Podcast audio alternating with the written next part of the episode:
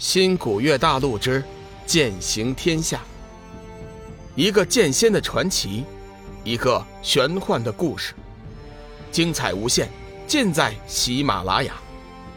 主播刘冲讲故事，欢迎您的订阅。第二百二十一集，世外桃源。天魔闻言。真想将花玉儿抱在怀里亲近一番，这个问题问的实在是太有水平了。我们典籍中确实留有上古洪荒时期先辈们研究出来的压制之法，不过此法还得借助我们山之巅的真魔钟。鬼圣说道：“你的意思是，只要将那真魔……”引到你魔门九幽山，就有压制之法。天魔正色道：“不错，如今天地之间唯一能够压制真魔的，便是那传自上古洪荒时期的真魔钟。只要我们合力将那真魔引到我魔门九幽之巅，我们就有机会压制那真魔，免去灭世之灾。”花玉儿脸色苍白，颤声道：“天魔大人，你这不是引火烧身吗？万一典籍中记载的有误，我魔门一脉岂不是首当其冲，化为灰烬呢？”哎，玉儿此言差矣。如果真魔中果真压制不了真魔，灭世肯定是无法避免的。到时候我等同样也会灰飞烟灭，左右都是死，还不如试上一试。真君、菩萨、鬼圣，本座真心希望你们能与我暂时合作，一起对付那真魔。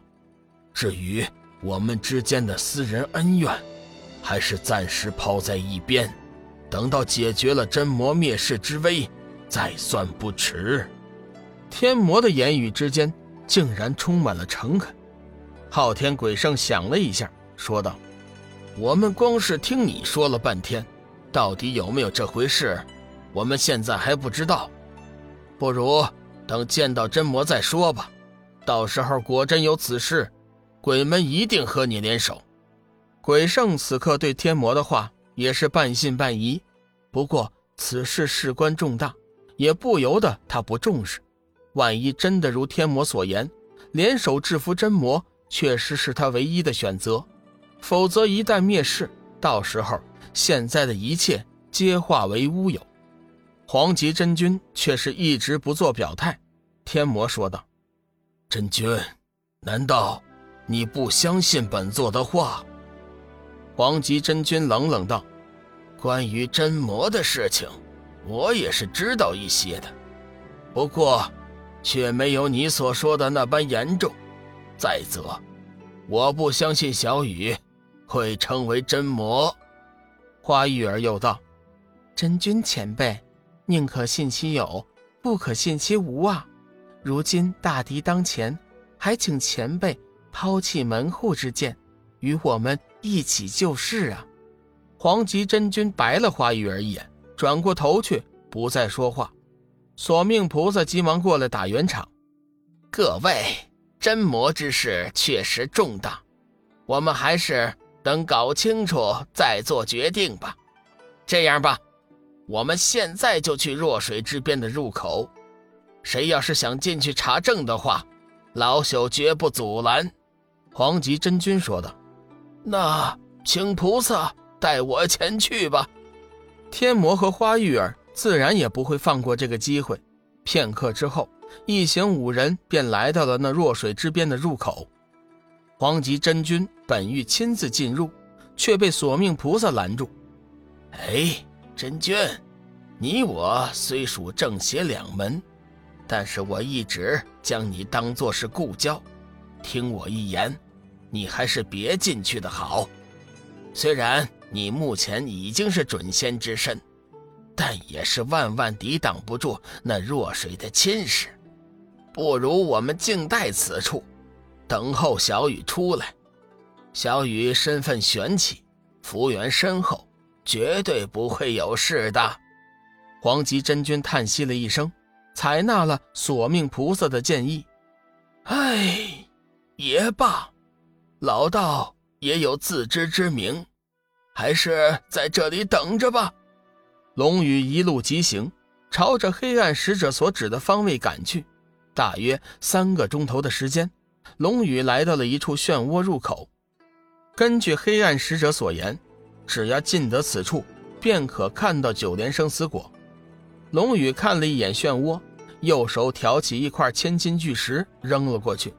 只见那巨石刚刚触及到漩涡入口，便被漩涡搅成齑粉，好生吓人。不过龙宇此时乃是不死魔身，肉身之强悍。又岂是一块巨石所能比的？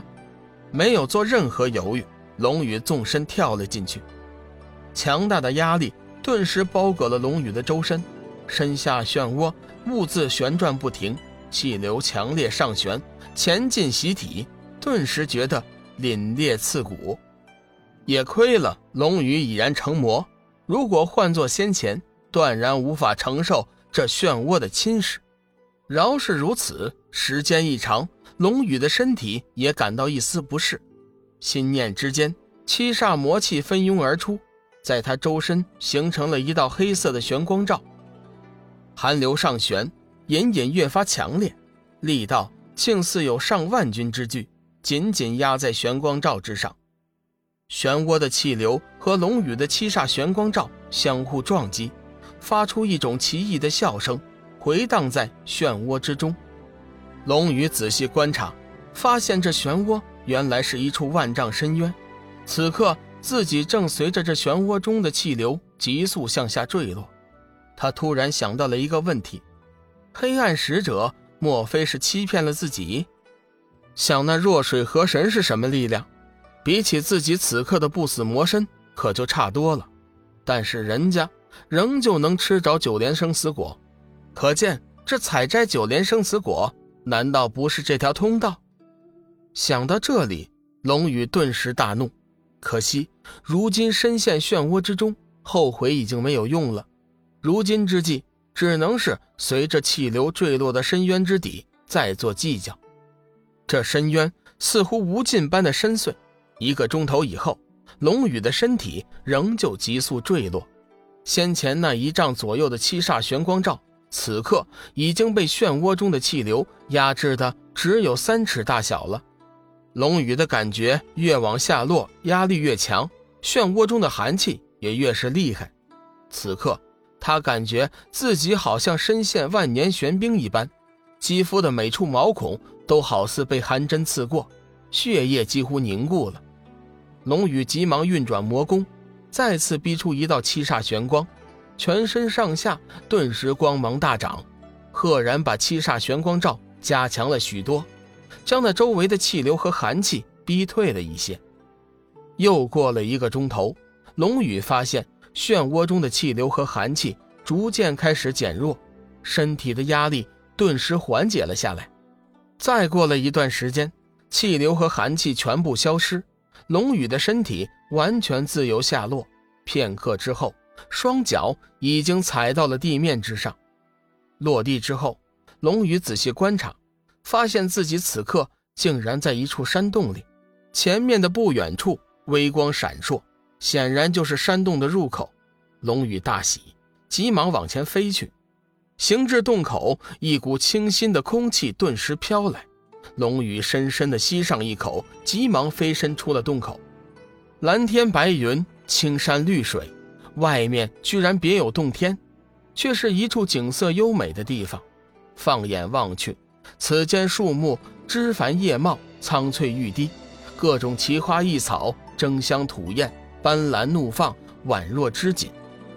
龙宇的嘴角露出微微笑意，继续往前走了一步。阵阵清风吹过，枝叶随风轻摇，发出一片悦耳的天籁清音，如闻雅乐细音。妙不可言。